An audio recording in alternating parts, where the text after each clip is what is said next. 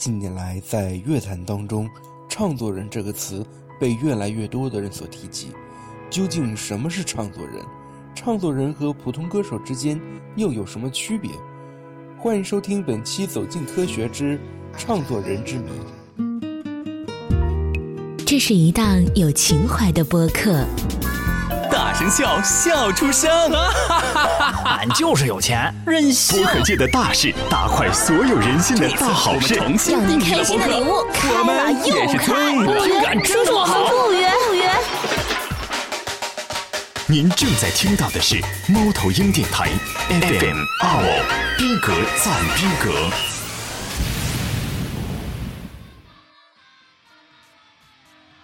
大家好，这里是猫头鹰电台 FM 二。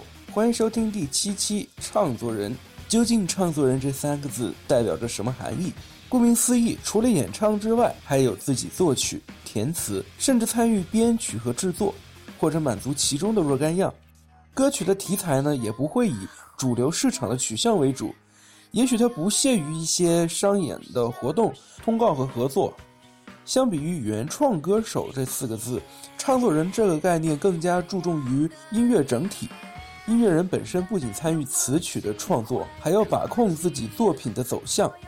因为唱作人都是演唱自己的作品，能够深刻反映自我心理和社会良知，所以在社会影响力和艺术成就上达到一般歌手难以企及的高度，并深刻地影响着一个时代，成为乐坛的常青树。比如 Bob Dylan、Neil Young 以及华语乐坛的罗大佑和崔健等等。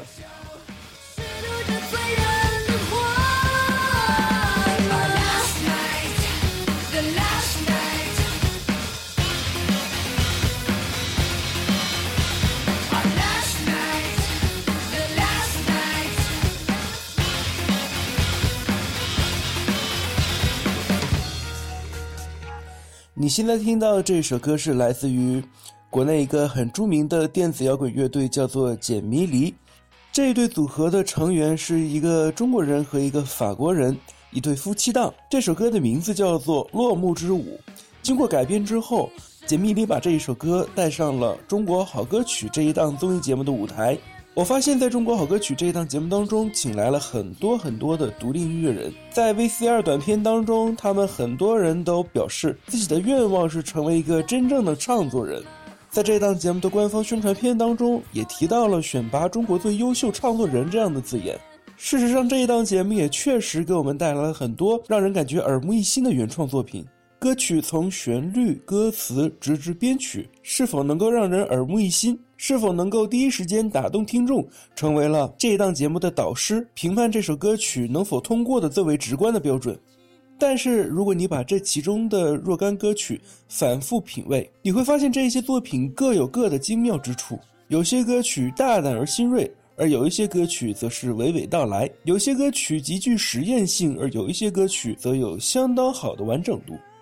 接下来我要推荐的就是在中国好歌曲已经播出的这四期节目里，我最为喜欢的一首歌。这个音乐人的名字叫做刘雨桐，他曾经参加过2013年中国最强音的比赛。虽然他在那档节目当中展现了非常完美的唱功，但是他后来被安排进了一个组合里，夺得了比赛最终的第二名之后，发展也不是很顺利。这次他带着自己的原创作品登上舞台，结果却大为不同。一起来感受一下这首《等风来》。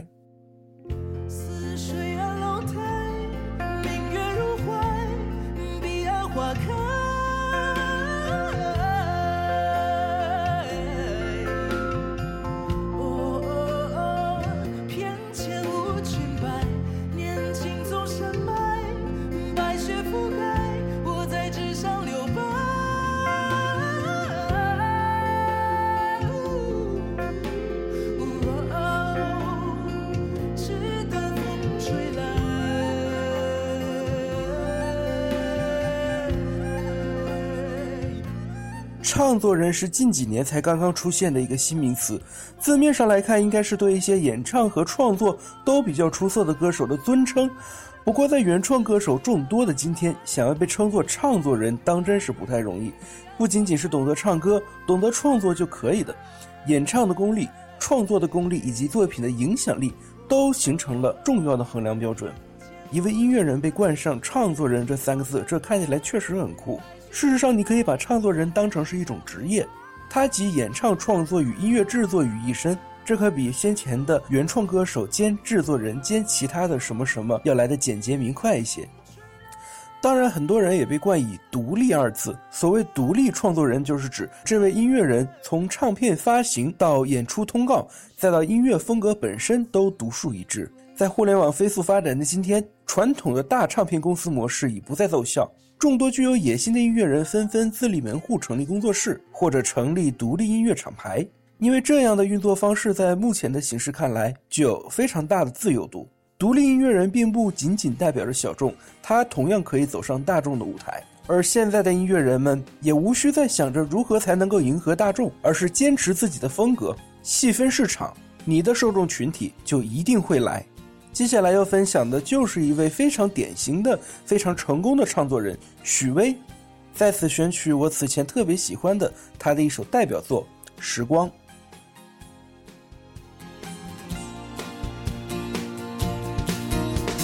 在阳光温暖的春天，走在这城市的人群中，在不知不觉的一瞬间，又想记忆中最美的春天，是我难以再回去的昨天。你像鲜花那样的绽放，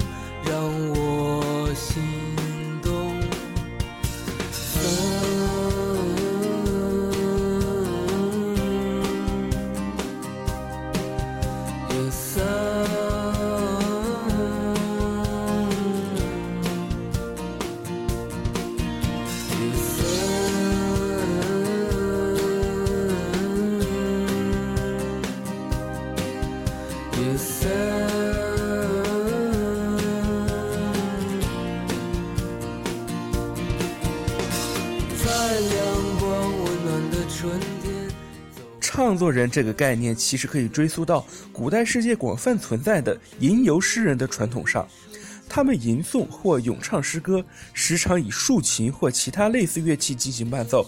在印刷术发明之后，民谣歌手开始写歌并进行表演卖艺。通常这些歌曲建立在已有的旋律或歌词之上，不断进行形式上的演化，这逐渐发展成为了民俗中的唱作传统。然而到了今天，唱作人以及唱作这件事情本身，不再仅仅是拿着吉他唱歌这么简单了。唱作已经不仅限于蓝调音乐或者民谣音乐的范畴，它可以是电子音乐、摇滚音乐，甚至是巴拉流行歌。我们听到的音乐越来越多，不会也不应该认为唱作人就是那些抱着吉他到处跑的蓬头垢面的民谣歌手。二零一四年，在中国好歌曲第一季当中，被很多人熟悉的赵雷推出了自己的第二张个人专辑《吉姆餐厅》。这张专辑虽然没有什么大的起伏，从配器到歌曲创作本身都比较简单，但是有一种通而不俗的感觉，让人听起来非常的舒服。这首歌就是在这张专辑当中，我个人最喜欢的，叫做《少年锦时》。又回到春末的五月。凌晨的集市人不多，小孩在门前唱着歌，阳光它照暖了溪河，柳絮乘着大风追，树荫下的人想睡，沉默的人从此刻开。是快乐起来，脱掉寒冬的傀儡。我忧郁的白衬衫，青春口袋里面的第一支香烟，情窦初开的我，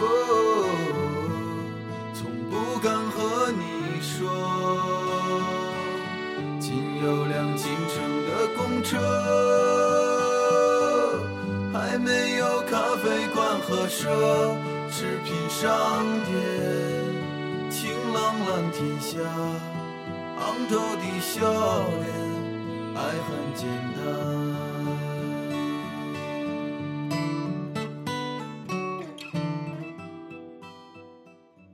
在当今的乐坛当中浮现出来了越来越多的唱作人，其中有一个原因就是作为一名歌手，他的出道门槛降低，他的作品发布的途径有所增加。以前如果你想出道做一名歌手，必须要有高亢的嗓音，还要有大型唱片公司的支持，经过唱片公司的调教，以及通过各种渠道搜罗来歌曲让你唱，你才能够发片出道。而现在，只要你有才华，你有吉他，就可以尝试着进行创作，尝试着将作品发布到各个网络平台。当你做到这一步的时候，你就已经出道了。其实也有很多的原来的音乐的幕后制作者，将自己积累的作品放到台面进行展示，结果获得了巨大的成功。比如李荣浩。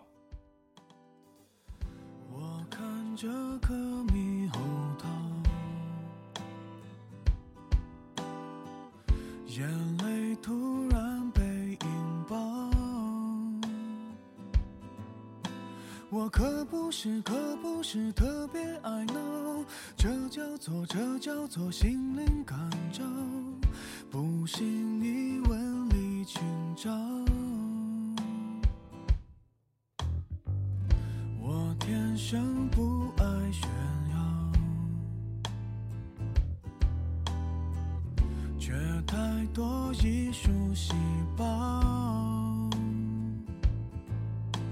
我弹的轻，拍的拖，也许很少，中的枪，爱的到，受的煎熬，华丽的无法低调。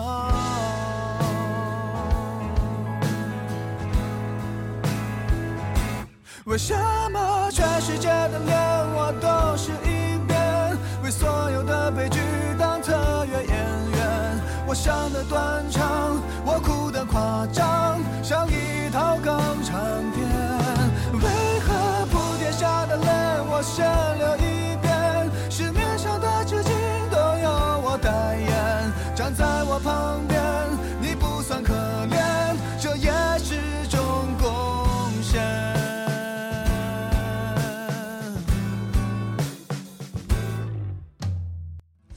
音乐够好，再低调都能发光发热。用这句话形容李荣浩的际遇再合适不过。二零一三年，李荣浩以独立发行模式推出首张创作专辑《模特》，在没有任何商业操作的曝光下，音乐的口碑已在网络上渐渐传开，更在二零一四年金曲奖一举入围最佳国语专辑奖、最佳国语男歌手奖。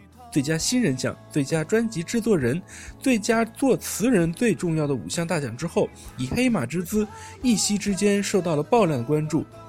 李荣浩可以说是从幕后走向台前的唱作人转型最成功的案例之一。这一张以他名字命名的专辑同样广受好评。尽管他在《我是歌手》第三季的踢馆上铩羽而归，但是《我是歌手》这个舞台毕竟欢迎高音，而并没有那么接受这样的非攻击型的创作歌手。但是他依然收获了无数的掌声。每一天都活在电影